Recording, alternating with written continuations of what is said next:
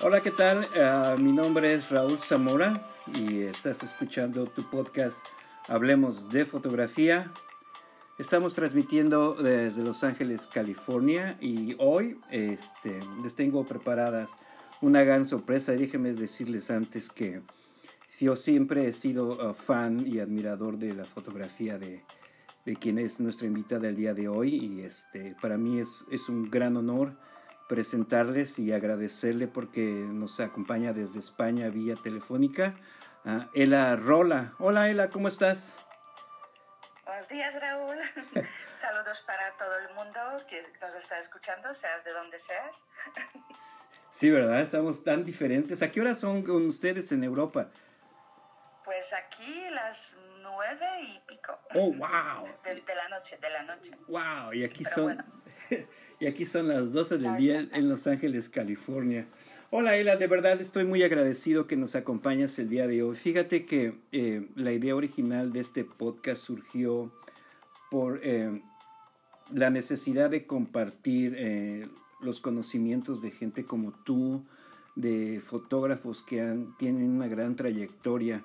Es, solo es fácil ver el número de premios que te has logrado en la fotografía, tus trabajos que son admirables, eh, muestran una, ah, una gran maestría ya que has logrado dominar desde el manejo de tu cámara y muchas otras cosas que vamos a platicar de hoy.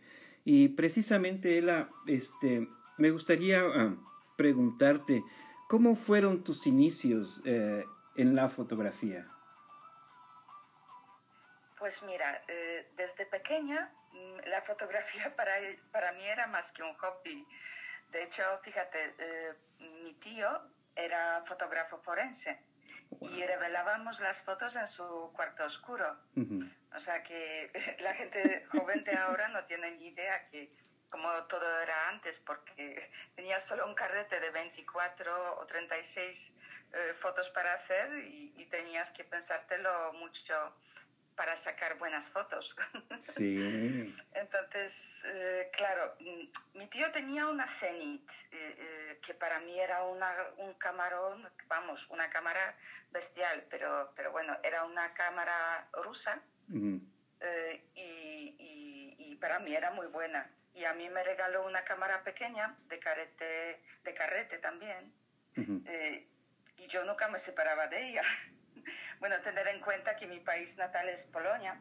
Oh, wow, ¿de verdad? Claro, yo soy polaca, claro que wow. sí. Nunca me lo imaginé. Cuando yo nací teníamos, cuando yo nací teníamos encima el comunismo ruso, entonces, eh, bueno, la gente de Cuba lo entenderá bien de lo que hablo, pero, o sea, me refiero que, que eh, solamente mm, al ser comunismo eh, de parte de Rusia, pues teníamos eh, acceso mm, al producto ruso sobre todo.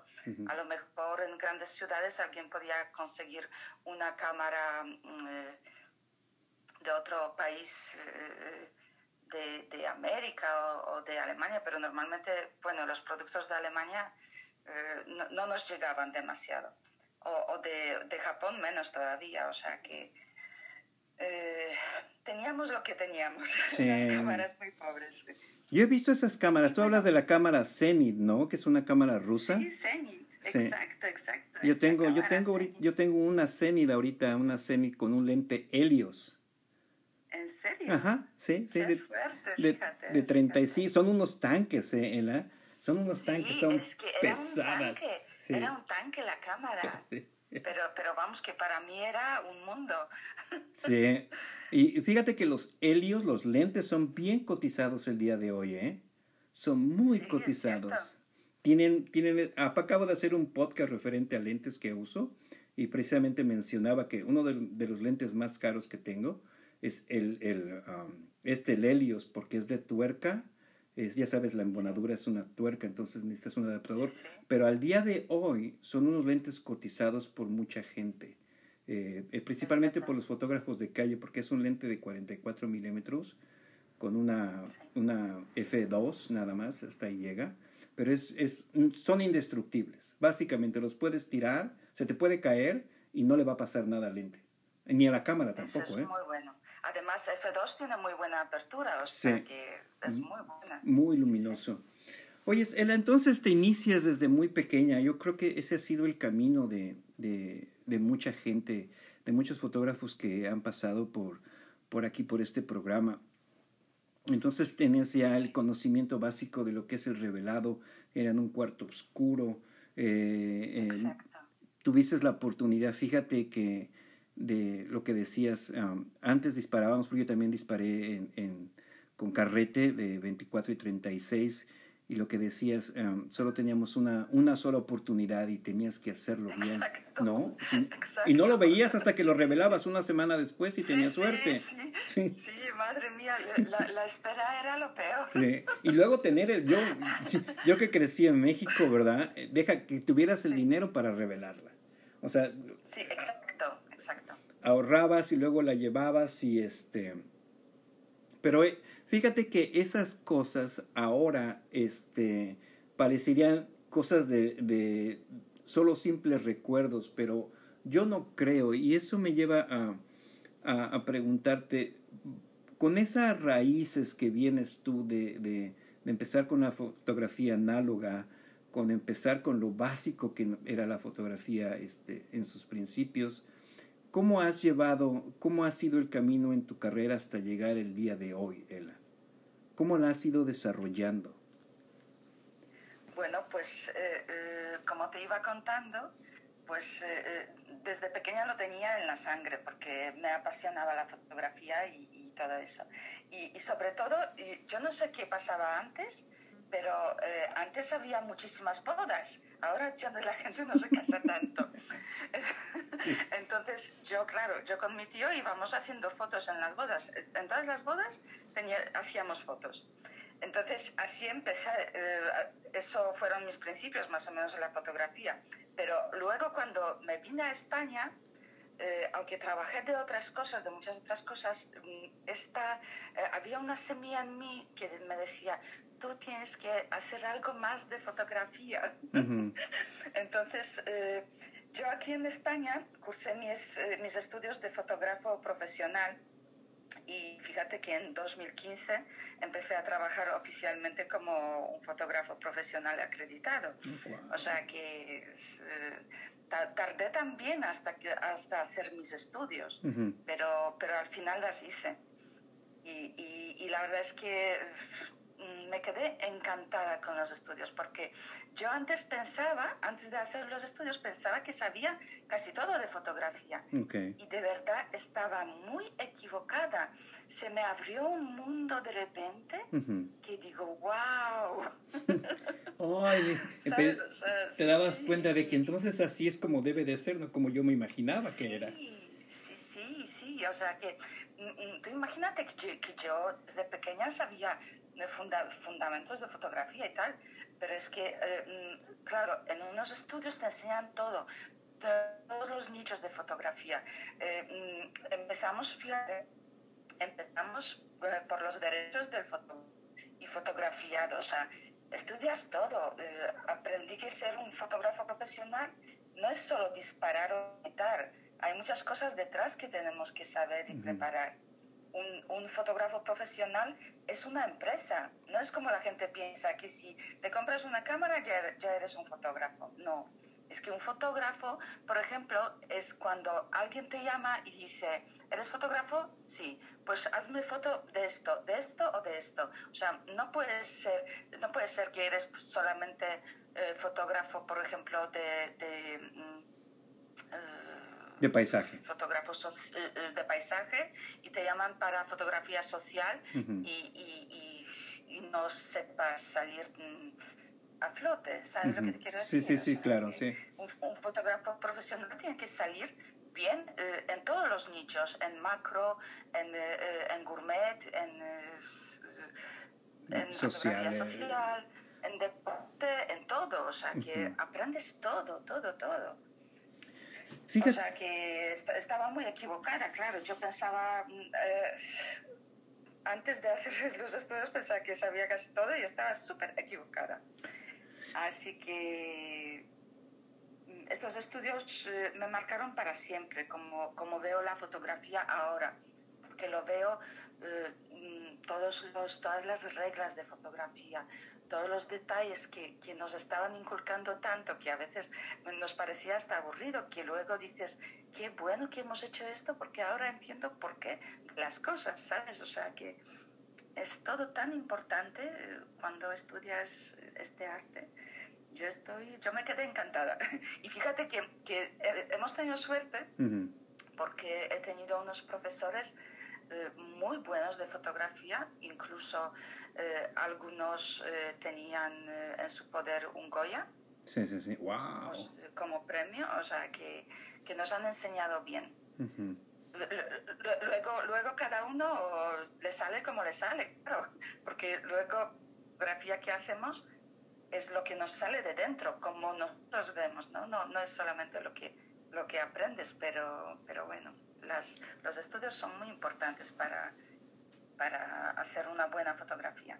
Para construir una carrera. Fíjate que ahorita que mencionabas, Ela, eh, este, desde que salen las cámaras digitales y todo lo convirtieron más fácil, ¿verdad? Porque pues eh, existen solo uh, dos modos de disparar con una cámara digital. Existen más, pero los más comunes es en automático eh, cuando eres una persona que solo acabas de comprar tu cámara y solo quieres tomar fotos de todo lo que ves, ¿verdad? Y luego viene el, manual en el que ya te consideras tú como persona eh, o ya sé manejar lo que es el diafragma, la apertura, la velocidad, el ISO. Pero existe ya la variación de lo que es el nivel profesional como tú lo mencionas. Fíjate que aquí en Estados Unidos la, la, PPA, no sé si has oído hablar de ella, que es la Asociación de Fotógrafos. Es una de las asociaciones más importantes de fotógrafos aquí en Estados Unidos. Es la que acredita. Es la que acredita ah, por medio de cursos intensivos, de exhibiciones. O sea, hay todo un currículum que debes de, de llenar, eh, que te requiere la asociación, para que tú te puedas nombrar o hacer llamar fotógrafo profesional. Y una de las cualidades que ellos dicen en su descripción de lo que es un fotógrafo profesional, ellos dicen que es aquel que vive, que sus ingresos provienen de la fotografía. Es decir, no es otra cosa más que él vive de la fotografía.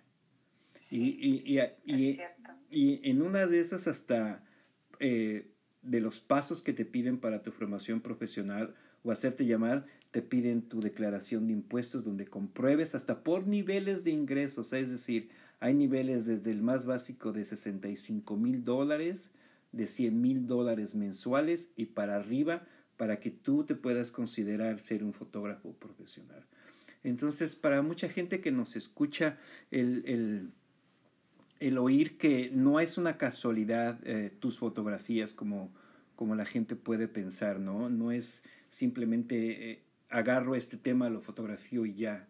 Aquí está la prueba, como nos dice Ela, de que una preparación siempre es necesaria. No podemos ahora, ah, ni con los teléfonos, ¿verdad? Ahora con los teléfonos y la tecnología que tienen, pues cualquiera toma fotos. Y sí, quizás algunas son de, buena calidad, algunas tienen principios que aplican, reglas que aprendieron o oyeron o escucharon en algún lugar y las ponen en práctica y funciona, pero eh, tu formación ha empezado desde pequeña hasta este, hasta este momento y lo que me haces ver y nos compartes es que los estudios siguen siendo la base y esos estudios no creo que se detengan en alguna época, me imagino que sigues preparándote. Ella.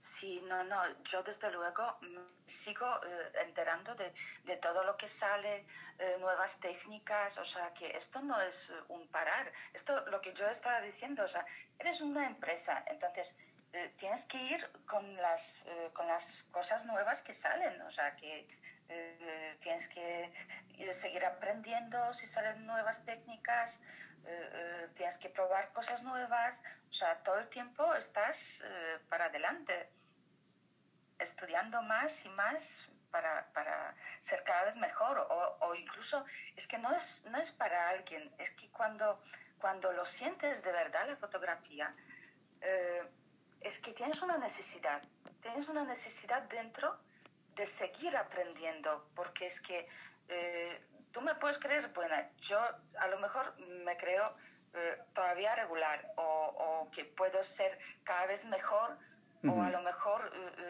incluso cuando yo pienso que esta foto podría ser mucho mejor de, cuando hago una foto, entonces yo voy, siempre quiero mejorar. Sí, sí, sí, sí. Te exiges vengo, que, que me siento en, en, el culito, que ya he terminado mis estudios y ya no hago nada. o sea que yo siempre quiero mejorar, claro que sí, pero en, hasta eh, solo con mis gustos. No es que, por ejemplo, de repente sale una variación de retrato. Eh, eh, de una forma que lo hacen y, y, a mí, por ejemplo, no me llega esta forma, mm, aunque lo aprenda, porque quiero aprenderlo, pero si no me llega no la voy a seguir. Okay. ¿Sabes? Entonces, sí, sí, sí, si no es para ti o no es tu estilo, pues ahí te detienes. Hay, hay ciertas limitaciones, ¿no crees?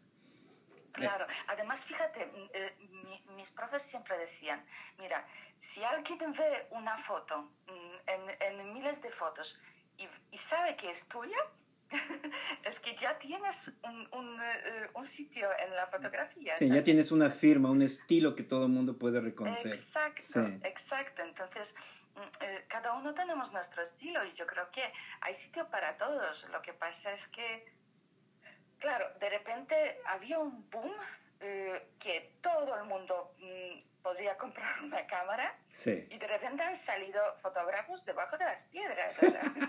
es cierto sí, me ganaste la palabra, sí es cierto. eso es lo que te comentaba, ¿no? Eso es lo que te comentaba. Vinieron las cámaras, primero en, los, en, los, en tus inicios y en los míos, porque yo creo que soy mucho mayor que tú, Ela. El tener una cámara era un lujo para empezar. Era un lujo tener una cámara. En, en segundo, eh, comprar mm, materiales, el revelado, lo que ya hablábamos, también era un costo que yo te hablo, cuando tenías 15 años, 16, no lo podía yo tener. Tenías, tienes que ahorrar, tenías que hacer varias cosas. Ahora es una cámara digital sencilla, te cuesta aquí de buena calidad, digamos, eh, no, no, digamos la marca, pero una cámara respetable de buena calidad, usada te cuesta 100 dólares, ¿verdad? Una nueva te ha de costar 300 dólares, una cámara común, las, de, las conocidas.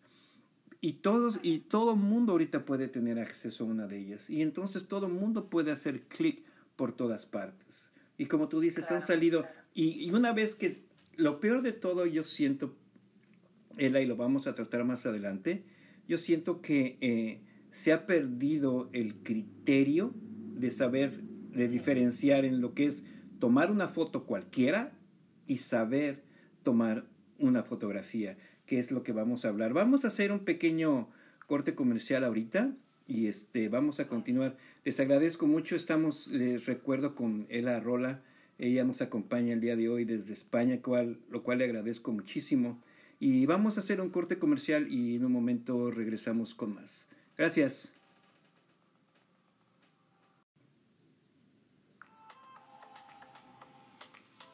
Bueno, ya estamos de regreso. Eh, eh, recuerda, estas este es tu podcast, hablemos de fotografía y hoy estamos platicando con Ela Rola desde España y este, pues ya platicábamos con Ela cómo fueron sus inicios dentro de la fotografía. Ah, ella se inició como muchos de los fotógrafos con eh, empezamos a disparar con cámaras de 35 milímetros, con rollo, revelabas en tu cuarto oscuro. Si tenías suerte, tenías tu cuarto oscuro en el baño de tu casa. Si tenías garage, pues mucho mejor, ¿verdad? Pero donde donde pudieran caber tus químicos, ahí lo hacías, ¿verdad? y ahora, en, este, ¿verdad que sí? todo el mundo ocupaba el baño, o el baño o el closet de tu recámara, pero ahí lo hacías, ¿no? Sí, bueno, se hacía donde se podía. Bueno, yo, eh, eh, ya porque mi tío ya está jubilado, ya lo puedo decir, pero yo lo hacía en el cuarto oscuro de la policía. mientras, no, mientras no te quedaras ahí toda la noche estaba bien, Ela.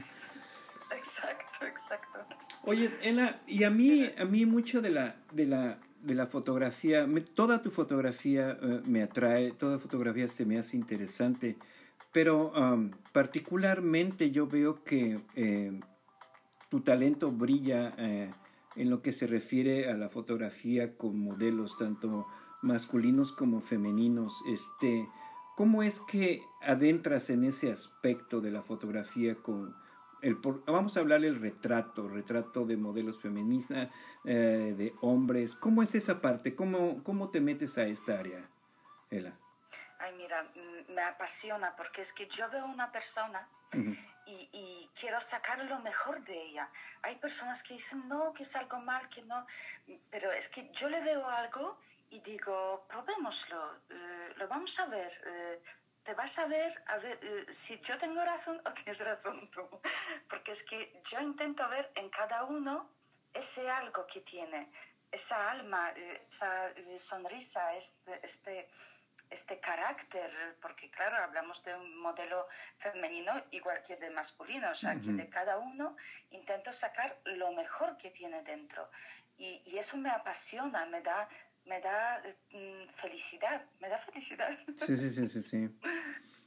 Y es para ti, um, fíjate que en eso con lo que, lo que ahorita decías, yo me encontré e, eso que, eso que mencionas a veces es difícil de que la gente lo pueda entender. Claro, fotógrafos ahorita todos, muchos estarán de acuerdo, pero la gente que se va a adentrar apenas a la fotografía, ¿cómo es esa descripción? Y yo tenía la oportunidad, yo no he hecho mucho retrato femenino ni, ni portarretrato, eh, pero las oportunidades que he tenido han sido porque la gente lo mismo que a ti, es que me voy a ver más, Raúl, es que yo no, yo no creo que sea yo bonita. Yo le decía, permíteme a mí hacerlo.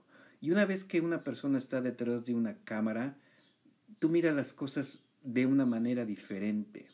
Miras a la persona de una perspectiva diferente. Hay, algo pasa, hay una magia que sucede cuando la, cuando la imagen pasa por, el, por tu cámara y tú la percibes de una manera diferente. Ahora, Ela, ¿cuál es eh, tú como fotógrafo, eh, como la persona que tiene una cámara enfrente de una persona, ¿cuál es tu papel en, en estas fotografías? Es decir, mi pregunta básicamente es, tú escoges la locación, tú escoges el lugar, la hora, eh, ¿qué parte, qué, cuál es tu rol dentro de todo eso que vemos en una fotografía? Sí, eh, muy buena pregunta, porque es que, a ver, un fotógrafo debería tener el control sobre toda la sesión que va a realizar. Como tú has dicho, la hora, dónde, cuándo, eh, eh, con qué eh, atrezo. O sea, mm, un fotógrafo tiene que tener control de todo. ¿Vale? O sea, yo, por ejemplo, cuando preparo, es como un proyecto fotográfico, entonces hay que tratarlo como tal.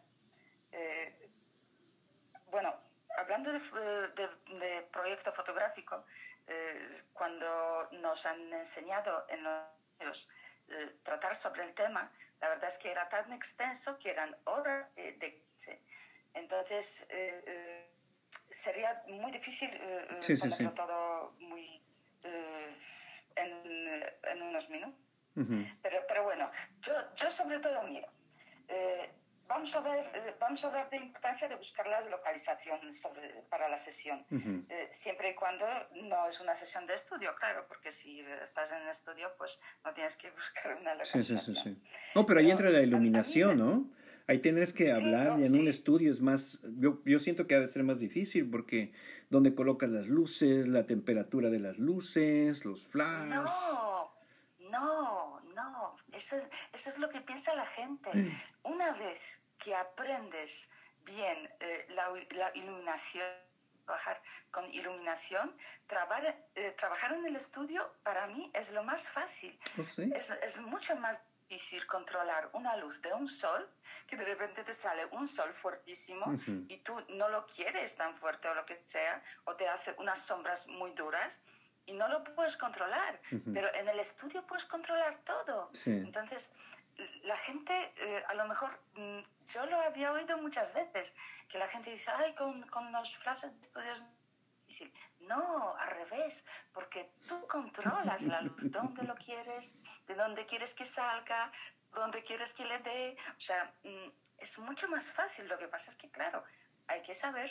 Sí, eh, hay que saber. Hay que saber a qué distancia, qué tiempo y todo. Fíjate que a mí me pasa lo contrario. A mí, te digo, quizás porque no tengo mucha experiencia en, en ese, en, en portarretrato, en foto femenina o masculina, este, para mí siempre me ha sido más fácil ah, manejar ah, la fotografía en la que yo puedo controlar la luz porque yo veo, yo le permito a mi, yo le digo a mi cámara qué es lo que debe de hacer la cámara. Si estoy, eh, básicamente yo no utilizo ni flash ni luces, siempre, siempre trabajo con luz natural porque te digo, yo manejo mi cámara. Yo, bueno, yo en mi caso, ¿verdad? Y cuando una vez me presenté la oportunidad de hacer algo en estudio, no pude. No pude porque no podía yo leer las diferentes este, mediciones de luz y no sabía cómo preparar mi cámara para la medición de luz. Cosa contraria, pero por bueno, esto no era por, por coincidencia, me acabas de decir, una vez que ya conoces y sabes bien lo que estás haciendo, pues es mucho más fácil.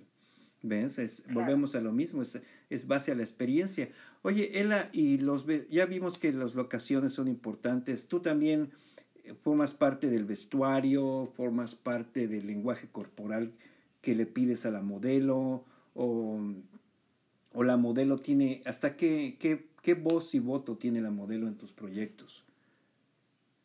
A ver, eh, depende si es un proyecto para un cliente eh, o si es una colaboración.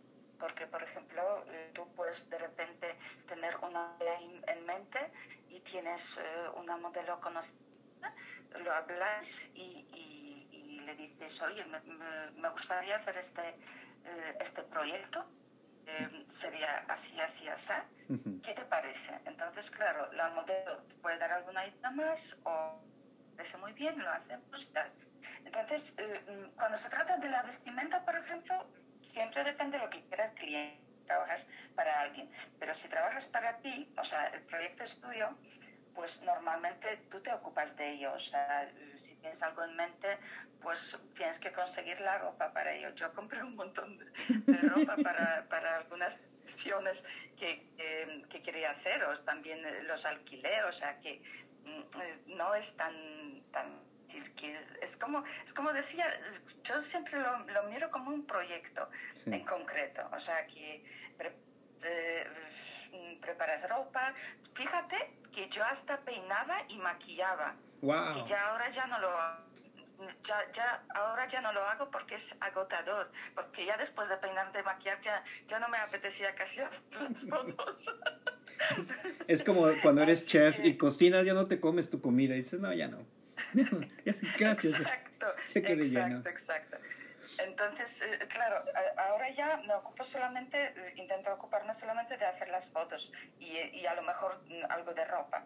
Pero eh, si, si, te pones a hacer todo tú, tú, tú, es agotador para una sola persona. normalmente es muy interesante tener personas con las que puedes colaborar pagando o como un intercambio, porque tú, por ejemplo, si tienes un proyecto muy interesante, aquí, por ejemplo, funciona mucho el tema de intercambio, que, por ejemplo, hay una maquilladora eh, que le gustaría tener fotos de sus maquillajes. Entonces, habláis, eh, dices, oye, que tengo este proyecto, eh, me gustaría el maquillaje así, así, ¿te interesa? Para luego tener tu, tu book para tus maquillajes, lo mismo pasa con los modelos. Entonces, siempre, siempre con un eh, contrato firmado, claro, anteriormente, porque todo tiene que quedar claro. Sí, qué tipo de colaboración es, eh, eh, de cuántas fotos estamos hablando, de intercambio. Todo, todo, lo perfecto es tener todo firmadito. Sí, y fíjate que eso me, eso me lleva a otra parte, Rola. Eh, Ela, es en, en, tu, en una posición, una vez hicimos un podcast con, eh, de hecho el primer podcast que hicimos era con una compañera fotógrafa y tratamos el tema eh, entre la, la, la diferencia entre fotógrafos masculinos y fotógrafos femeninos, ¿verdad? Hombres y mujeres. Yo no lo llamo fotógrafas, yo le llamo fotógrafos. Hay hombres y hay mujeres. Pero bueno, de la diferencia que existía, ¿verdad? Eh, sí era marcada. Y sí, ah, en la conclusión nos dábamos cuenta que el mercado de la fotografía eh, en su número está abarcado por hombres, ¿verdad? Eh, hay una mayoría muy grande de fotógrafos en contra de la diferencia de mujeres. Pero estudios que me, me di a la tarea de buscar, de investigar, esos estudios demostraban que sí, lo mismo.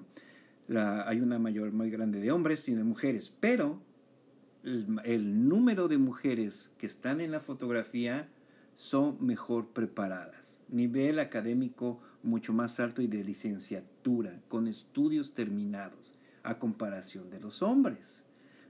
¿Y cuántas mujeres a nivel profesional había? Muy elevado. Cuando el número de hombres solo llegaban a, a desde amateurs, semiprofesionales, semiprofesionales, es decir, que a veces los agarran y les pagan, o sea, no como tú dices, no se dedican a eso, sino que a lo mejor le dicen, oye, ¿cuánto me cobras por tomar una sesión de fotos? Y los profesionales, que eran muy pocos en el aspecto masculino. Mi pregunta, Ela, eh, ¿tú cómo ves eh, este tipo de trabajos con, con modelos este, eh, mujeres y hombres en tu posición como mujer te beneficia a ti? ¿Sientes que tienes una, un, plus sobre un fotógrafo masculino? Eh, a ver, yo creo que nosotras somos un poquito más intuitivas. Entonces, si vemos que una modelo está muy estresada, pues como que sabemos llegarle un poquito, como una mujer, o, por ejemplo, empezar un tema le haces reír, que le haces hacer más naturales, el cuerpo. Eh, también hay fotógrafos muy buenos que lo saben hacer también, pero, pero claro, yo por ejemplo, mira, eh, si eres una fotógrafa, por ejemplo, que pocos te conocen, yo creo que es más fácil acercarte a una chica de la calle y preguntarle, ¿te, puedes, ¿te puedo hacer una foto? o te apetece que quedemos otro día para que te haga una sesión. Eh, ahora, por ejemplo, un hombre se te acerca y dices, este hombre es verde. Sí, ese no solo quiere foto. O sea, que, claro, que no solo quiere foto, o sea, que tiene una cámara, pero, pero mm, van huyendo las chicas. O sea, que a, no ser que sacas una tarjeta y pone, eh, por ejemplo, eh, fotógrafo de Hola. Sí, oh, sí, o fotógrafo de Vanity Fair o Sí, sí, sí, te explico, sí. Tienes razón, yo creo que las mujeres sí, sí hay una ventaja ah, eh, que debe de ser eh, explotada, yo creo que lo, y lo has logrado. Tú lo, yo lo veo porque yo veo las fotografías en donde las modelos se ven cómodas. O sea, dejemos el aspecto de que la foto está bien realizada, la fotografía en el rostro se ven personas cómodas, este, que se sienten en confianza exacto, exacto. Porque yo creo, dime. Sí, no, perdona, eh, es que justo iba a decir que, fíjate, yo así descubrí a, a, una modelo mía, Isabela, que entré a una tienda de deportes para comprar una cosa para mi hijo y me acerco a la caja, la vi y era como un flechazo fotográfico, ¿sabes? Sí, sí, sí, sí, o sea, que todavía era hasta pero yo solo con mirarla yo ya sabía que la cámara la, la adoraría.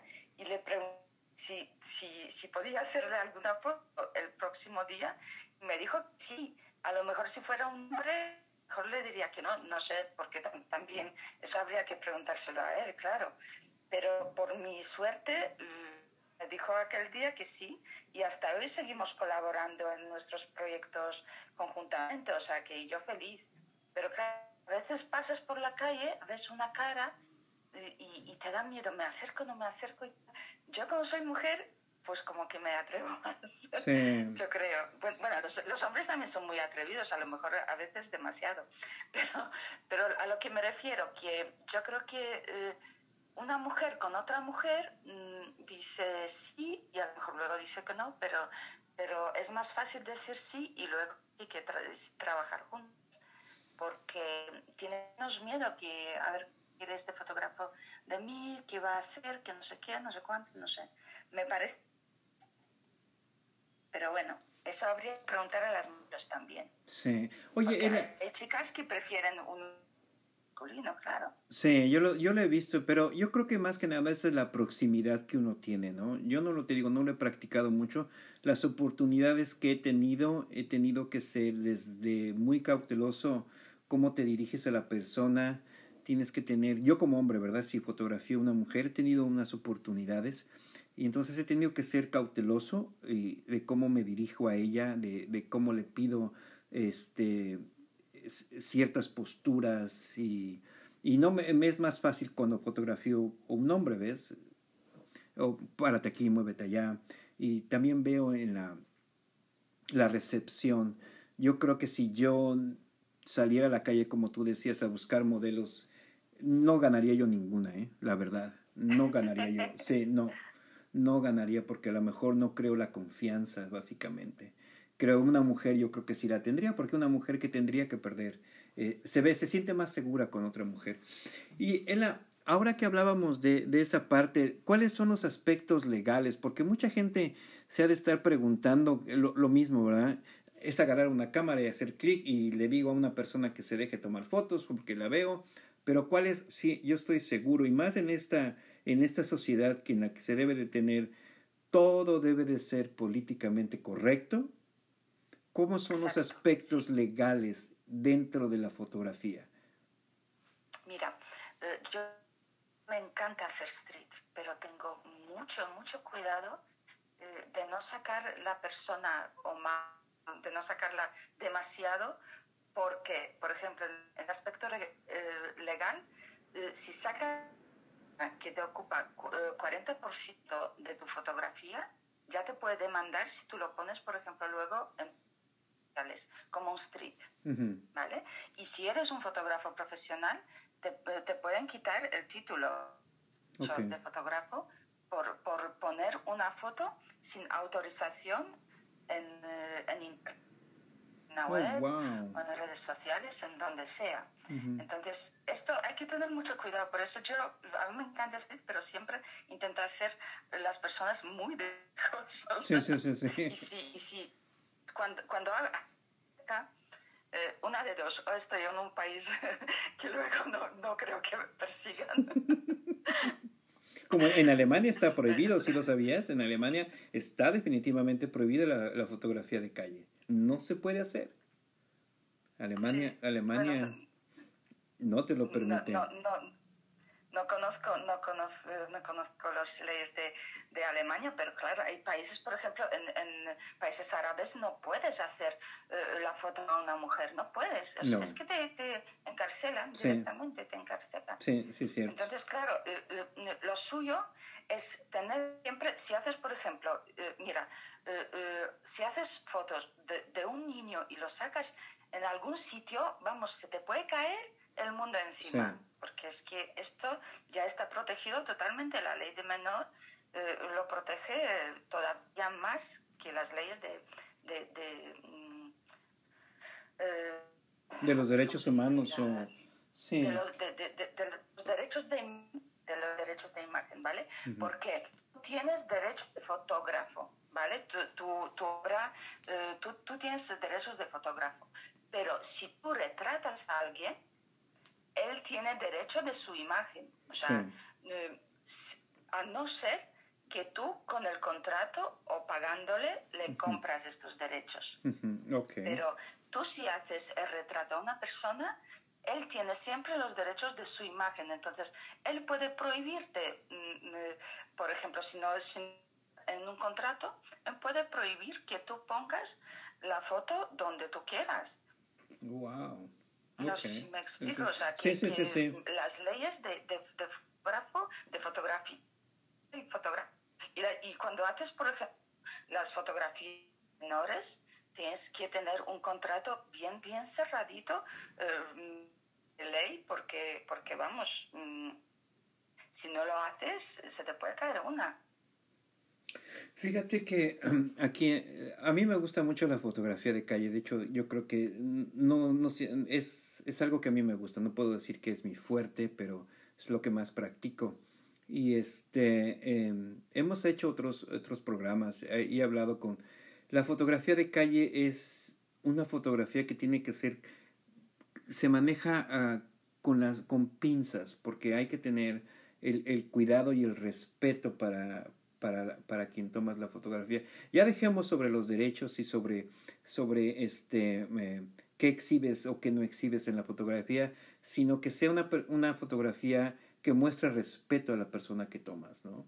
Hay muchos grupos. Exacto. Hay muchos grupos que dicen no de fotografía de calle, no permitimos fotos de indigentes, de gente en la calle o de o gente que esté en una situación terrible, ¿no?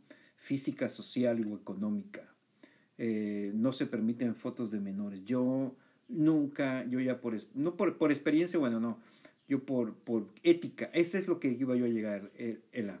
Yo creo que la, una de las formaciones principales de todo fotógrafo es la ética.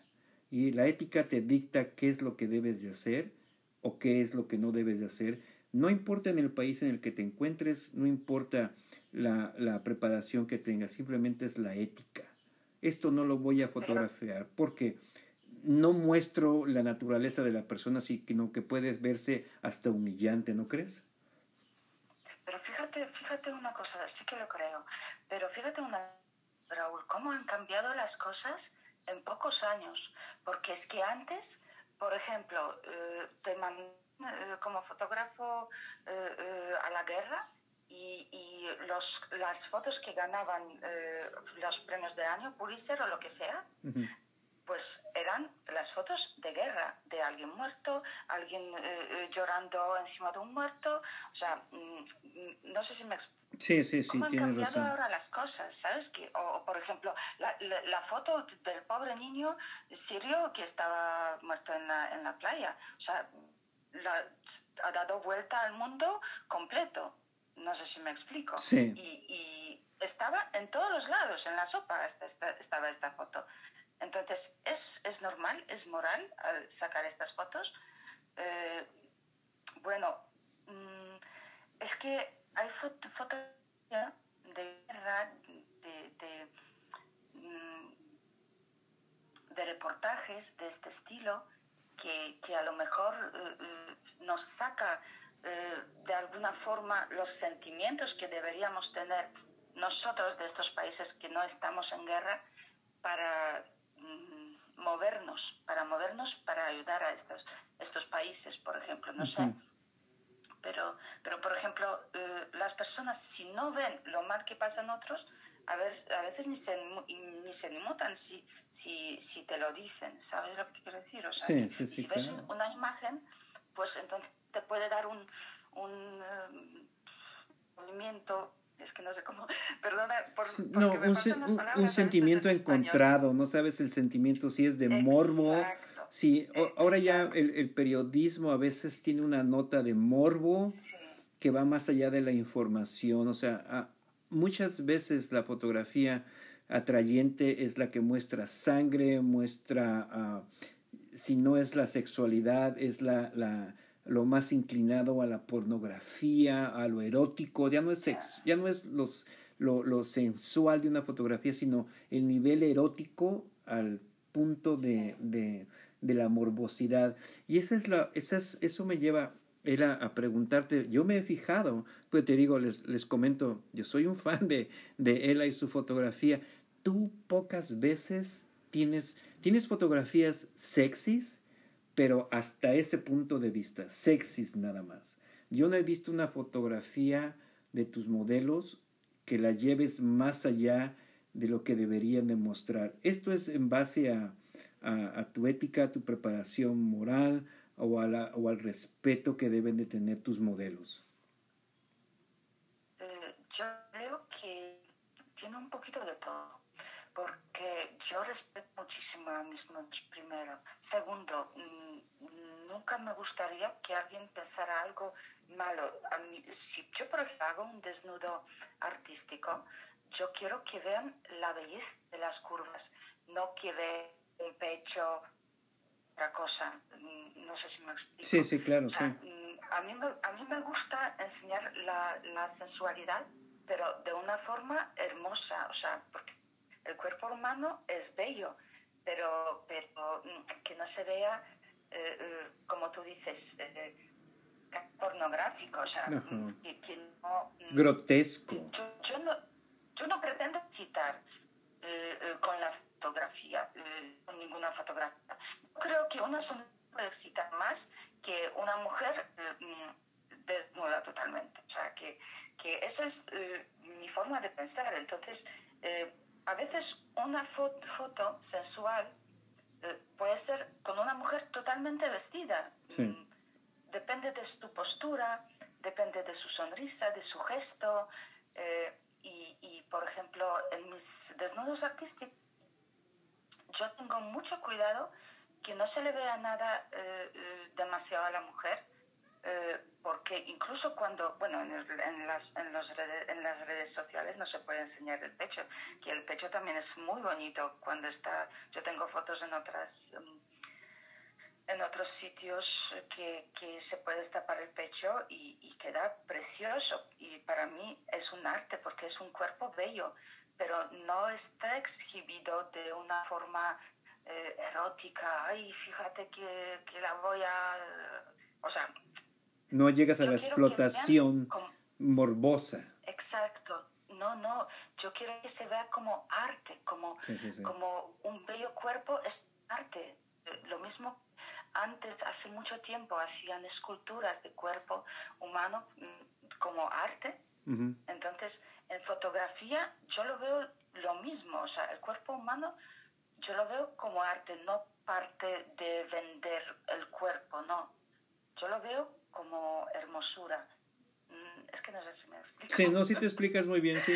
sí y si no se explica, y si no, y si no nos podemos dar a entender, yo creo que los invito a que vean las fotografías de ella y van a, van a darse cuenta de lo que habla. No, no vas a encontrar nunca un vestigio o una señal en la que se compromete a la integridad de la persona, pero tampoco abandonan el, realmente el que quieres este, mostrar o que la modelo también quiere mostrar, ¿ves? Porque yo creo que hay modelos que Exacto. quieren, que buscan eso, miren, este es, quiero, quiero mostrar esto de mí. No es porque yo lo tenga, sino porque eso es lo que yo quiero mostrar. Y, y ese es el matrimonio que, ha, que existe entre el, el fotógrafo y la modelo a veces, ¿no? Eso es lo que yo tengo, explótalo, le dice la, al fotógrafo, no, proyectalo, enséñalo.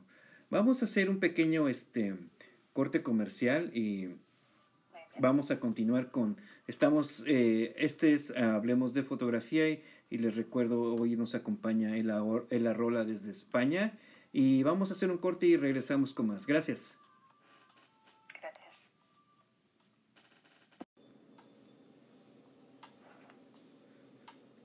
Y ya estamos de regreso, seguimos eh, eh, platicando con El Arrola que nos acompaña vía telefónica desde España. Por les eh, comento si escuchan alguna uh, discrepancia en el audio, pues este nos encontramos un poquito lejos. Y este, pero de antemano, Estela, te lo agradecemos. Y vamos a seguir platicando. En fíjate que otra de las cosas en las que veo que has tenido uh, eh, una uh, fortuna en, saber caminar dentro de las redes sociales porque alguna vez te lo comentaba, uh, no solo contigo, desde que las cámaras digitales se abren, llegan y todo el mundo puede tener una cámara, desde que los teléfonos dejaron de ser teléfonos a, convertirse en cámaras también, cámaras en las que puedes hablar por teléfono, así las ve mucha gente, ¿no? Eh, los grupos sociales, los grupos en las, en las redes sociales se abrieron. Hay, hay cientos de grupos de fotografía, por decirlo para todo. Eh, pero tú eh, he observado que has sido una persona selectiva en, en, escoger dónde este, muestras tus trabajos, eh, qué grupos escoges. ¿Cómo se llega a eso, Ela? ¿Qué, qué es lo que... La, ¿Qué le puedes decir a la gente que nos escucha que se inicia en la fotografía y que todavía está confundido si debo de pertenecer a esto, si debe de pertenecer al otro. ¿Cuál es tu, cuál es tu consejo, Ela? Yo diría que lo perfecto para la gente que empieza es uh, meterse en un par de grupos para compartir fotografía por ejemplo. Porque, uh -huh. por ejemplo, a ver, te puedes apuntar a, una, a un grupo uh, grandes fotografías, de, grandes fotografías y todo eso, pero, pero claro, mmm, lo perfecto para empezar es eh, entrar en un grupo eh, y ver, por ejemplo, eh, a ver, analizar las fotografías. Okay. Porque tú, por ejemplo, cuando estás empezando, ves una foto mejor y piensas que ya todo en ella es, es buenísimo. Entonces, si entras en un grupo que está empezando también, entonces tú puedes ser eh, crítico igualmente para tu foto que para la foto del otro. O sea, puedes ver lo bueno y lo erróneo que tiene cada fotografía y así seguirás aprendiendo.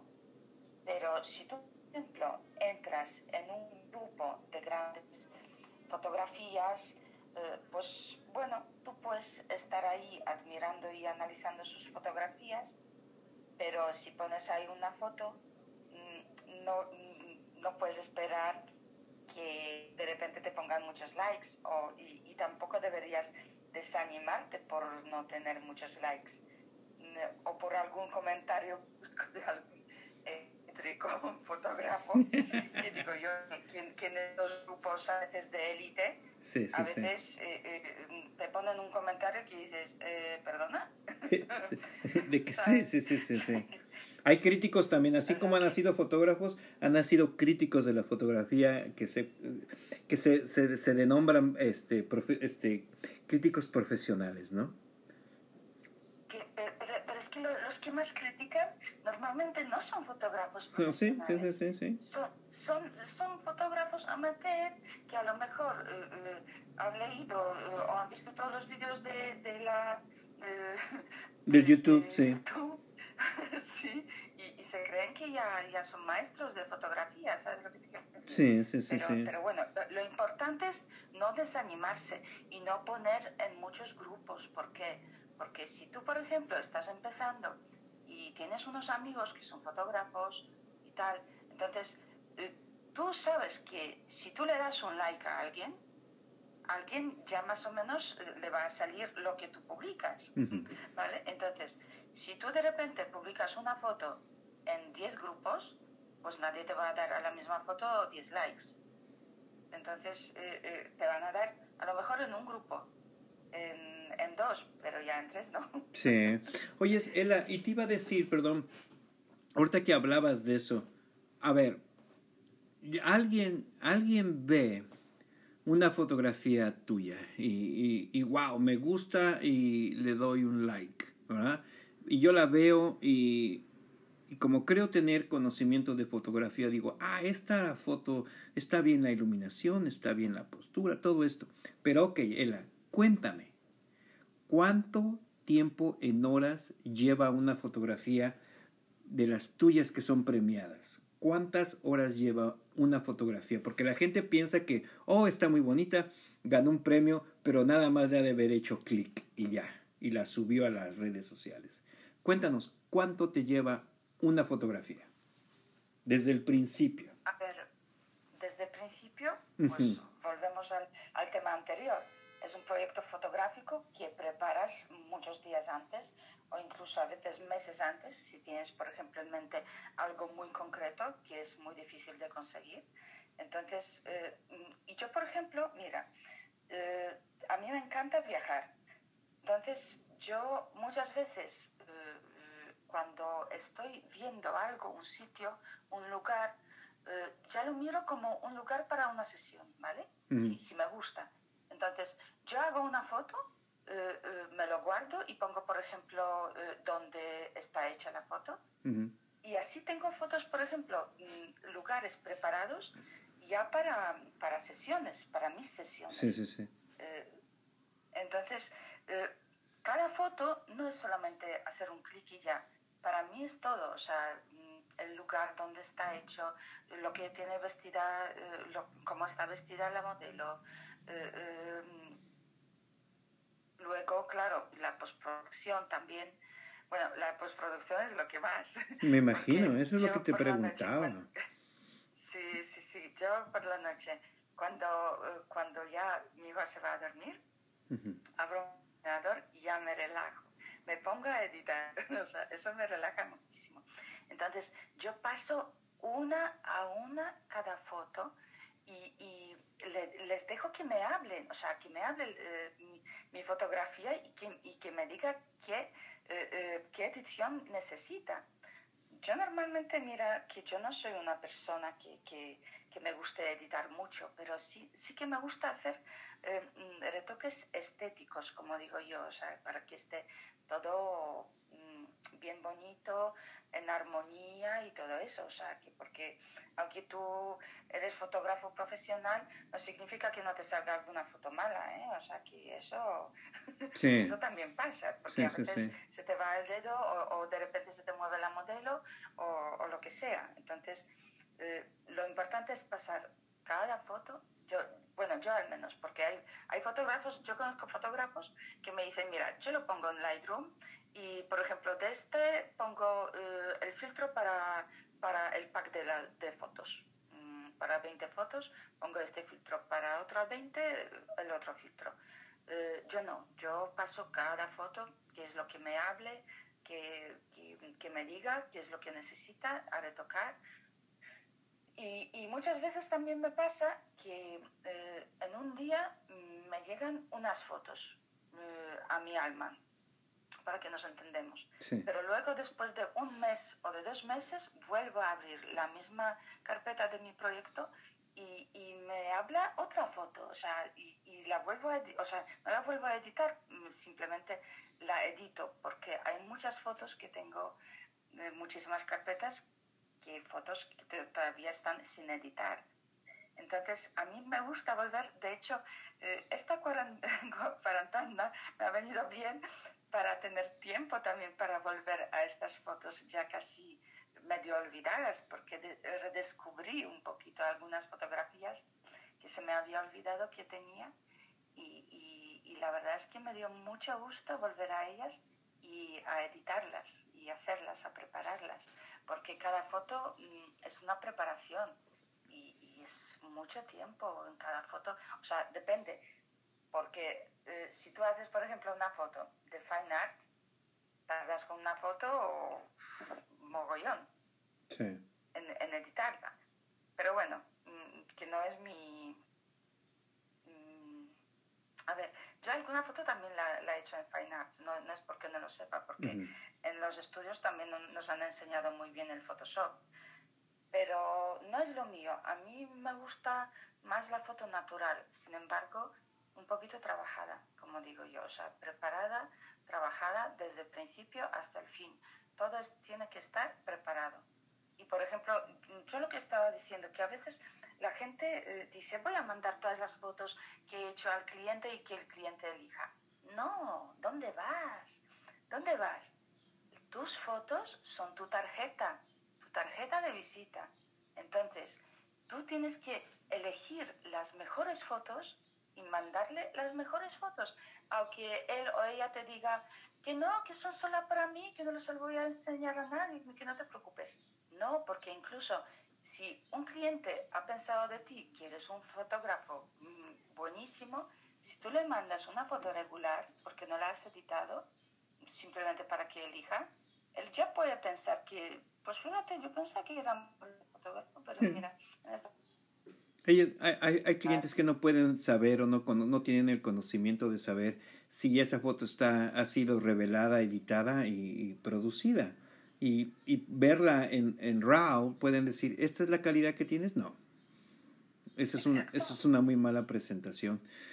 Fíjate que, no, fíjate que ahorita lo que decías en eso, yo calculo, yo por lo que veo, yo creo que cada fotografía te ha de llevar unas 3, 4 horas. Cada fotografía, desde si le contamos desde el principio, la edición, el revelado y la postproducción, cuatro horas y media aproximadamente cada foto o más. Sí, yo creo que sí, más o menos. No, yo creo que así más o menos. Entonces, para la próxima vez que vean una foto de ella, no fue un solo clic, hay cuatro horas de trabajo en, en, en cada foto. Fíjate que una vez, este, eh, la fotografía de calle a veces la gente lo ve que es algo fácil. Es que agarras tu cámara, te sales a la calle y le das clic a todo lo que ves. No, en primera también hay un proyecto y, estoy de acuerdo contigo. Yo puedo salir cuatro horas a caminar en la calle Ela y disparo más de 100 fotos, ¿verdad? Llego a la casa y las empiezo a revisar una por una. A veces la misma toma repetida cinco veces. Pero en la fotografía de calle hay una una fracción de segundos en una persona caminando hace la diferencia, hace una gran diferencia en la fotografía. Entonces tengo que revisar, tengo que revisarlas todas. Y de 100 hago un recorte de 50 y luego esas 50 las vuelvo a ver otra vez y hago y me voy de 25 y 25 y luego unas como tú, tú las yo las pongo en algo que se llama un horno, yo las pongo yo las dejo ahí guardadas uno o dos días las dejo que se cocinen solitas, ¿verdad? Y luego las... ahí están, ahí no las... Sí, sí, sí, ahí las dejo guardadas en el horno, como cuando haces pan. Y luego ya, me, ya que mi mente está más clara o ya me, ya, me, ya me estoy con otro punto de vista, las vuelvo a analizar. Bueno, de 100 fotos, Ela, que yo salí a tomar en la calle en cuatro horas por caminar y caminar, me quedo con 10. Y de esas 10, en grupos que yo ya he decidido que voy a compartirlas, al final tres, cuatro fotografías llegan a ser, llego a compartir, no más. Entonces, la fotografía a veces, como tú dices, te habla, eh, la fotografía te dice, o tú le encuentras un lenguaje diferente que fue el de la calle eh, o el de la modelo. Pero, pero, eh, hay un secreto mm, que te voy a contar de, de la fotografía en la calle que tienen que, que ver un poquito con la arquitectura. Claro, la calle también a veces arquitectura. Sí, sí, sí. Entonces, eh, mm, la geometría, las geometrías tienen magia. Entonces, tú a veces cuando haces una fotografía de la calle y las geometrías cuerdan, o haces, por ejemplo, un triángulo entre tres personas, o haces eh, que, los edificios hacen una forma eh, geométrica. Mm, mm, eso es magia. Llega de una forma mágica a las personas. Entonces, pues a veces eh, de una forma a otra, como dices tú exactamente, muy poco, falta muy poco. A lo mejor falta una persona andando, pero, pero llega, te llega por algo, por, el, mm, por lo que sea, pero te llega pero muchas veces, muchas de estas veces, eh, mm, mucho eh, hace la geometría, la geometría en la fotografía. Oye, Ela, y esto que, comentabas tú de, de la postproducción del, del, Photoshop, yo, yo he sido siempre eh, sincero con todos. Yo no estoy...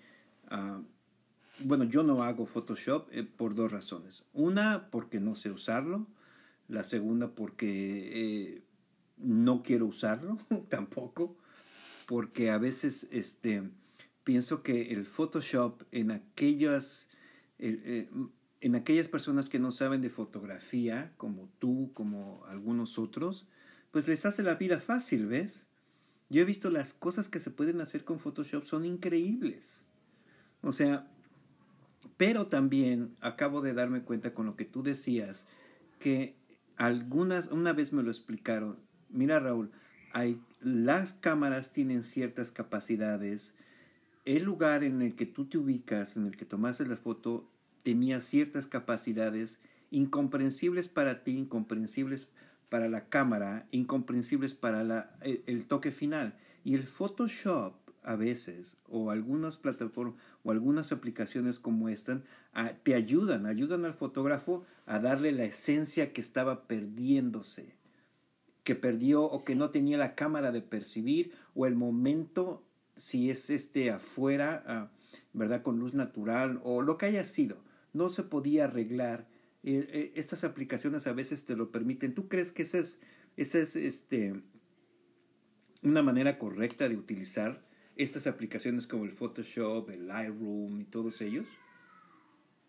Sí, si, todas las invenciones están para utilizarlas, claro que sí. Luego, por ejemplo, todo depende de los gustos, porque yo soy una enamorada de la fotografía lo más real posible. Y no es porque no sepa editar, es porque solo así veo de verdad si la foto es buena o no.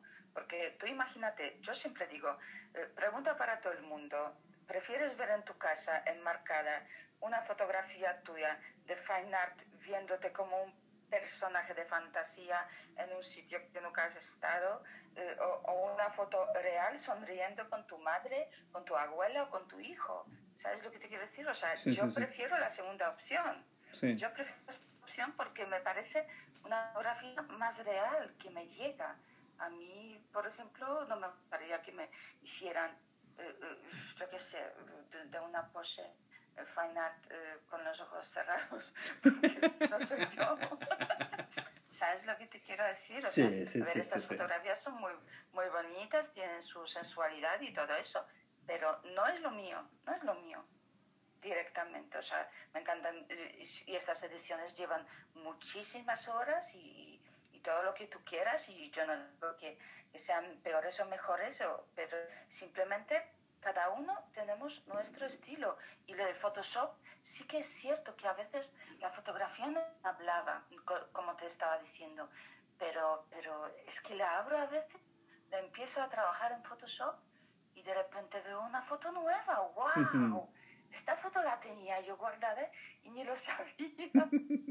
¿Sabes lo que te quiero decir? Sí, sí, sí, sí, mm, La verdad es que es una cierta ayuda y, yo, yo animo, eh, eh, si alguien, por ejemplo, no, porque, a ver, el Photoshop no es fácil. Yo cuando empecé Photoshop en los estudios, bueno, eran los, las horas más largas de mi vida. Pensaba, madre mía, nunca voy a aprender eso. ¿Cómo puedo aprender eso con mis años? Sí, sí, sí. ¿Sabes lo que te quiero decir? Porque ahora los jóvenes pues lo, lo pillan enseguida. Pero, pero vamos, que, que eh, eh, después de un proyecto, otro proyecto que tenías que sacar, eh, otro y otro, de, solo de Photoshop, que, que, dices, bueno, yo puedo hacer todo lo que quiera con el Photoshop, pero, pero vamos, que yo siempre digo, si no sabes manejar Photoshop, tienes un montón de programas gratuitos que simplemente con un buen filtro de blanco y negro, a veces la fotografía te cambia bestialmente, ¿sabes? O sea, simplemente pones una fotografía street blanco y negro con un buen contraste, que no hay que hacer muchos ajustes, y, y tienes una foto nueva y, y, ganas todos los premios. O sea, sí, sí, sí, eh, yo, animo, eh, yo animo a animarse eh, a probar con los filtros, hasta con simples o con retoques simples, porque es un juego. Eh, ¿Que te gusta el juego? Bien. ¿Que no te gusta? Bien. Depende del gusto de cada uno. Por eso somos tantos, porque hay sitio para cada uno y, cada uno tenemos nuestro público. O sea, yo entiendo que no voy a tener el público de Fine porque no tengo muchas fotos de Fine pero, pero bueno, cada uno tiene su nicho, su, su, público, eh, le gusta o no le gusta, yo siempre digo, lo importante que te guste a, ti, porque es tuyo. No hagas copias de otros fotógrafos, no, no hagas poses de otros fotógrafos. Eh, anímate a investigar qué es lo que te va a ti. Es lo que te quiero decir. O sea, coge una persona. Yo, yo, yo siempre digo, si estás empezando, no empieces con ningún familiar, porque es que o se va a reír o, se va, a, o va a hacer cosas que tú no quieres y tal. Mm, coge una persona de internet de intercambios y, intenta mm, dejar, eh, intenta moverle o decirle, muévete un poquito para acá o muévete para allá, siempre y cuando, claro, has estudiado antes las posturas mejores que son para retrato, qué es lo que más favorece, qué es lo que nos favorece, qué es lo que no se debería hacer. Eh, eh, o sea, mm, es lo que digo yo. Es bueno saber las reglas para poder romperlas. Y hablando de reglas y esto, Ela, este, mm, ya hablamos de la producción, ya hablamos de la postproducción y ahora eh, y hablamos de tus inicios, de, que empezaste como muchos, como nosotros, con cámaras de 35 milímetros, rollos de 24, este, y ahora qué equipo utiliza Ela, porque yo estoy, yo estoy pensando, yo, hoy yo no sé nada de fotografía, hoy no, y, y me pongo a pensar que debe de haber eh, algunos otros que no, pero yo hoy me compro una cámara, ¿verdad? ¿Qué cámara, eh, eh, qué equipo, y, pienso, oh, mi cámara me va a dar los resultados que yo veo que Ella tiene. Pero cuéntanos, Ella, ¿qué equipo tienes hoy? ¿Qué lentes eh, son los básicos? Porque tengo otra pregunta, pero mientras, dime, ¿qué equipo tienes hoy? ¿Qué utiliza Ella para esas fotografías?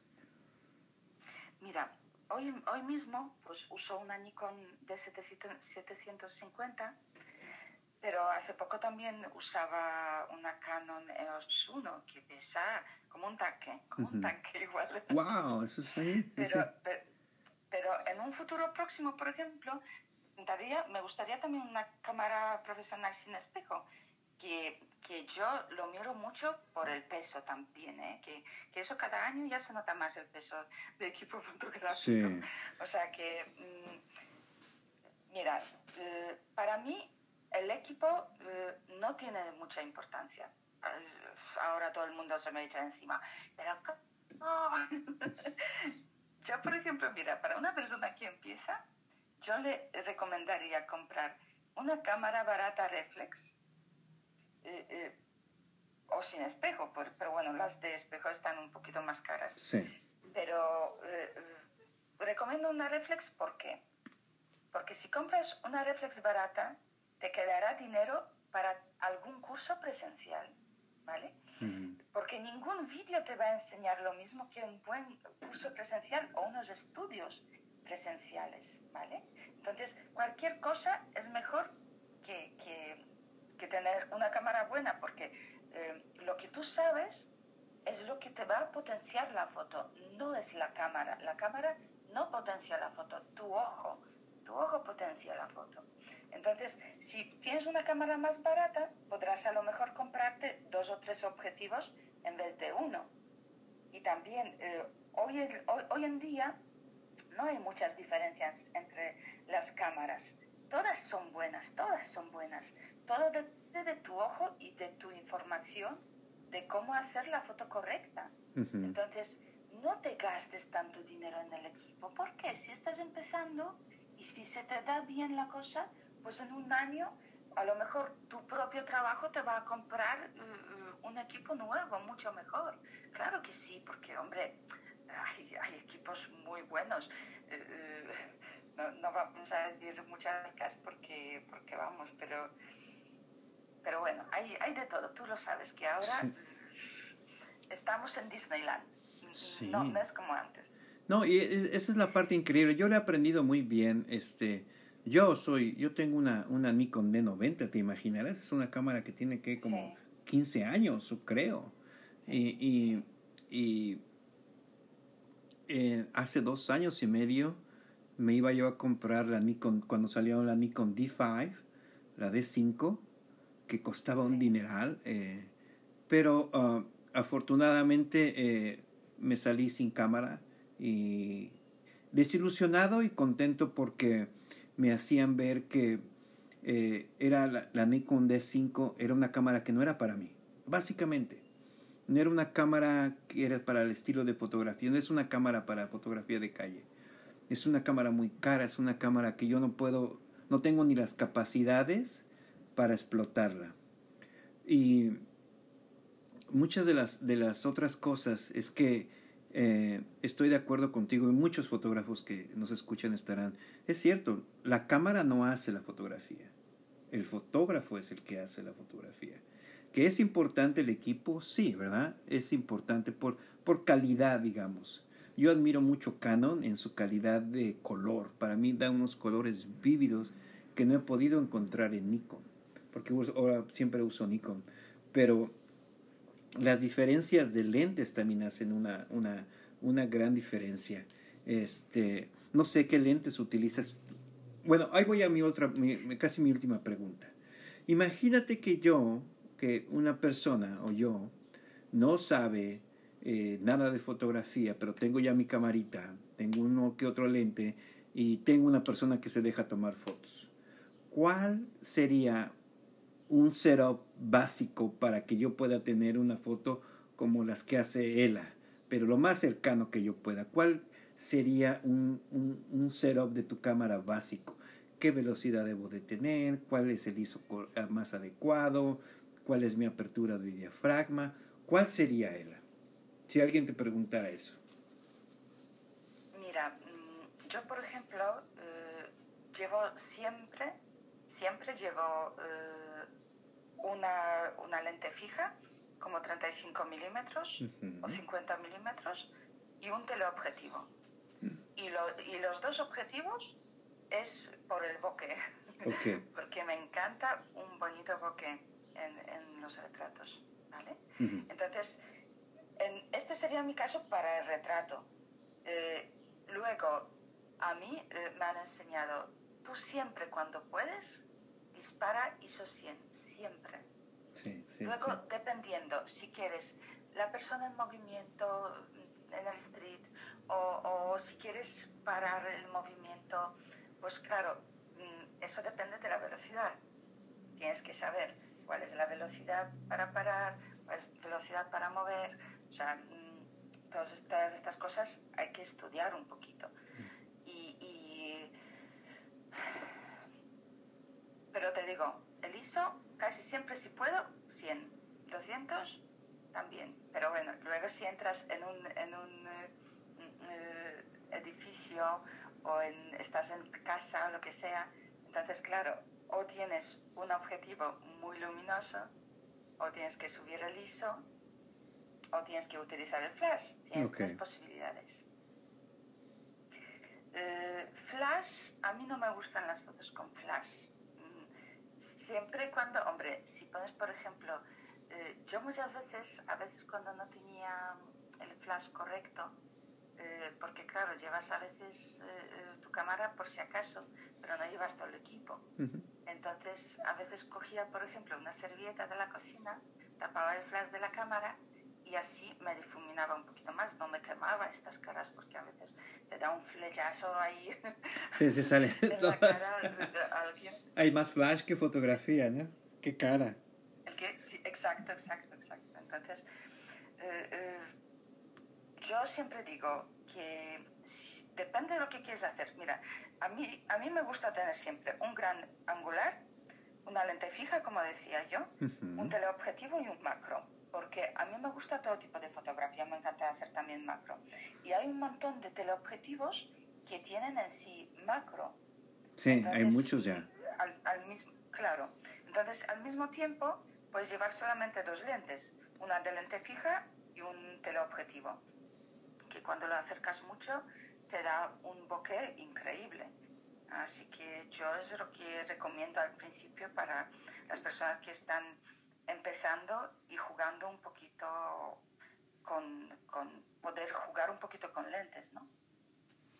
Fíjate que ahorita que veías eso, este, una vez platicando con unas personas, eh, ah, veíamos que una vez que tú como fotógrafo ya seas profesional o no profesional, encuentras esa comunicación con tu equipo, eh, vas a ir dejando, y lo veíamos, ¿verdad? Porque hacíamos un, un inventario de que, eh, ¿cuántos lentes empezaste tú? No, yo empecé con los cuatro básicos y luego me compré uno y total tenía yo cinco, pero hoy nada más ando con dos.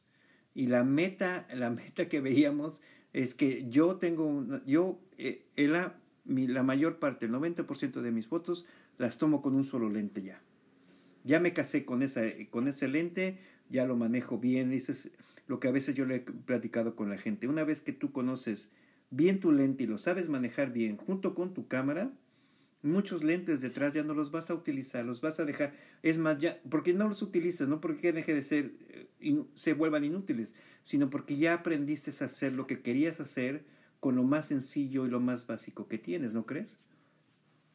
Exacto, exacto, estoy totalmente de acuerdo. Por eso te digo, yo normalmente para mis sesiones me muevo con dos lentes nada más, o sea, porque sé sacar de ellos lo que quiero. ¿Para qué necesito más? Luego, si voy, por ejemplo, eh, con mi familia de excursión, pues cojo otra lente para que sea para paisajes, para que sea para street, para que sea para otra cosa, ¿no? Pero, pero estoy totalmente de acuerdo con lo que dices tú. O sea, con una, dos lentes, suficiente la, hacemos. Vamos a hacer un pequeño corte comercial, este, ya nuestro último segmento y regresamos para ah, casi despedirnos de Ela. Este, les recuerdo, estás escuchando ah, tu podcast Hablemos de Fotografía y hoy tenemos el gran placer. Esperemos que hayan apuntado todo lo que ella nos comentaba y si no nos puedes volver a escuchar, pero en un momento regresamos con más.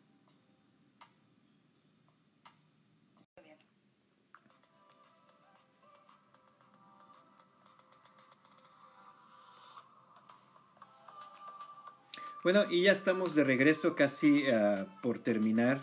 Este, estamos hoy platicando con, con Ela Rola desde España. Ya es un poco tarde para ella. Pero antes de terminar, Ela, este, solo nos quedan unas, unas últimas uh, preguntas.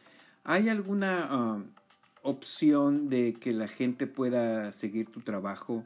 Eh, ¿Te gustaría compartirnos tus redes sociales? Claro que sí, claro que sí. O sea, me pueden seguir en, en, eh, en mis redes sociales. Eh, por ejemplo, mira, por ejemplo en mi, eh, en mi página de Facebook, Photograph El Arola, uh -huh. suelo poner una foto con varias ediciones. ¿No? Porque yo no estoy de acuerdo ni con una, ni con otra, ni con tal, o que, o que no estoy decidida.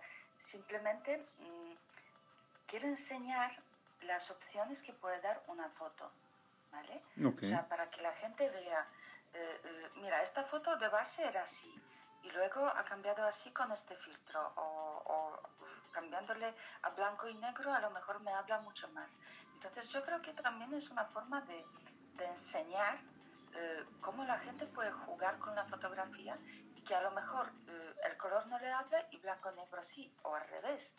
O de repente si le cambias eh, un detalle en la foto o le recortas de otra manera, porque a veces pongo una foto de un recorte natural y después recortada mmm, a propósito de otra forma también, uh -huh. para que llegue a lo mejor de otra manera.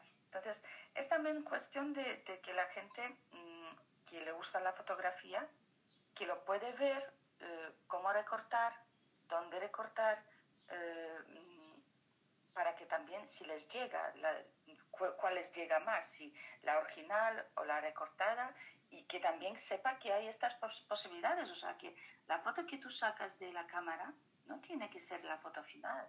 Tú la puedes retocar, eh, tú la puedes recortar, eh, puedes hacer un montón de cosas con una foto.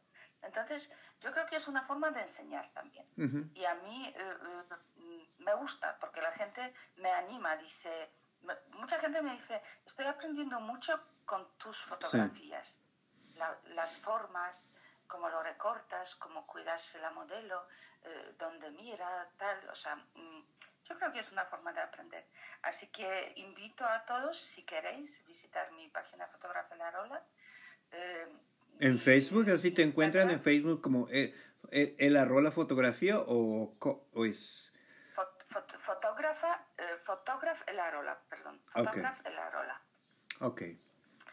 Y, y, en Instagram estoy por El Aistota, que luego si, si se puede poner, no sé si debajo de podcast se puede poner. Sí, sí, las voy a escribir ahí. Elia, ¿Elia qué? ¿En Instagram cómo está? Ela Istota. Ok, Ela ok. Istota. Y Istota es como, mm, como alma, no sé. Entonces, lo quería como... es, es en polaco, entonces... Claro. Oh, sí. Ah, ok. Voy a, yo sí te sigo en esas, las vamos a escribir. Alma, para que sepan que es de alma. Yo te, sí te sigo, las vamos a compartir ahí. Y, y, y en el aspecto profesional, este, eh, si alguien deseara uh, contratar tus servicios en, en Europa, porque eh, eh, este, pro, este podcast, no sé si te lo había yo comentado, en Europa, en España tiene un 34% de, de, de escucha de divulgación en España nada más. Eh, Qué bien. Sí, un alto porcentaje de, de españoles nos escuchan. Entonces, eh, si hay alguien que quisiera eh, de tus servicios, ¿cómo te podrían contactar, Ela? ¿Por medio pues de Facebook? Me contactar por, por medio, por medio de, de mis redes sociales perfectamente. Okay. Okay. Y ya después, hablando del tema, ya co compartimos eh, la, nos cambiamos los teléfonos y todo, o sea, para, para luego hablar más, más a fondo de cualquier proyecto. O sea, que perfectamente me pueden contactar por okay. redes sociales, claro que sí. Ok. Este, pues ya lo escucharon hoy, este, de verdad, ahora yo, yo te quiero este, agradecer infinitamente, de verdad. Era una, una ilusión, un proyecto que yo tenía desde hace mucho tiempo. Eh, eres la, mi primera invitada para nosotros en este 2021. Eh, la, edición de podcast el año pasado se vio, se detuvo, ya ves, esta pandemia lo detuvo todo. Muchos colaboradores que ya teníamos este, programados pues ya, no, ya no tuvieron la posibilidad, muchos han encontrado otro camino. Eh, pero decidimos volver a iniciarlo porque la vida tiene que continuar, Ela. No, no nos vamos a detener completamente a esto. Y eh, la producción, yo especialmente te agradezco tu tiempo, tu disposición. Eh, la idea original de este podcast es llevar el conocimiento de la fotografía a, aquellos que la andan buscando de manera correcta. Y, y has hablado con el corazón, nos has, ah, nos has compartido tus ah, experiencias y yo creo y estoy seguro que con alguna persona que, que nos escuche y saque producto, sea, ah, saque provecho de esto, eh, yo creo que habremos cumplido la misión, porque una vez me lo enseñaron y se los digo a todos, eh, el compromiso de alguien que tiene eh, ciertas cualidades como las tuyas es compartirlo. Y mientras hagamos, mientras hagamos eso con todos los demás, de verdad estamos haciendo algo por el bien de todos. Así es que, Ela, yo te doy muchísimas gracias. Gracias, Ela, por el día de hoy. Muchísimas gracias, Raúl. De verdad, eh, eh, te doy las gracias especialmente porque al principio estaba un poquito nerviosa y me lío muchas veces, pero tú me llegas siempre llevar a, a, donde tiene que, tiene que ser. O sea, eres muy buen locutor, te lo agradezco de corazón porque yo soy una persona bastante tímida y ah, sí, yo sé. no soy muy de, de hablar, sobre todo en las eh, así grabado o lo que sea, pero, pero vamos, que contigo me ha sido muy fácil, eh, has sabido llevar, o sea que te lo estoy, te lo agradezco de corazón y agradezco a todos eh, que, que podáis escuchar esto y si os ha llegado aunque sea una palabra o dos, pues ya me quedo satisfecha porque, porque mm, yo también en un momento dado he sido la persona que necesitaba un empujoncito para seguir con la fotografía y a lo mejor hablar con alguien eh, profesional, eh, ver su pasión sobre fotografía, te da este empujoncito, ¿no? O sea que mm, si a alguien le ha servido, yo, aunque sea una persona, me quedo contenta. Sí, no, gracias, Ela, de verdad, porque yo siento que eh, lo que decías, hay, hay, hay mucha gente también no queremos que la gente piense que esto es fácil. Eh, eh, las palabras que lo, que has compartido con nosotros es para que la gente sepa que hay la esperanza de lograr hacer trabajos como los tuyos. No es, esto no es arte de magia. Yo estoy de acuerdo que la fotografía de la rola no es arte de magia, no es una obra de la casualidad, es la experiencia eh, basada con la, la perseverancia, el esfuerzo y otras cosas como el sacrificio. Porque también aquí te has tomado tu tiempo y, tu tiempo con nosotros es, ha sido eh, muy agradecido. De verdad no tengo muchas más palabras que decirte. En nombre de todos. Un placer y un honor. y no te preocupes porque te voy a decir algo que sucede después. Eh, la, la, mayoría de la gente que ha colaborado con nosotros me dice, oye Raúl, ¿y después puedo hacer otra vez otro? Sí. Así es que, Ela, eh, este no va a ser el último, espero yo. Eh, seguiremos en contacto y les agradezco en nombre de todos, eh, toda la producción, en especial a nuestra productora Gaby Chávez, que ella es la que hace posible que llevemos esto a, cabo en la supervisión y en la dirección. Y a todos, a todos los que nos escuchan, muchísimas gracias. les recuerdo, hoy estuvo con nosotros Ela Rola. Mi nombre es Raúl Zamora y esto es Hablemos de Fotografía. Gracias y nos vemos muy pronto.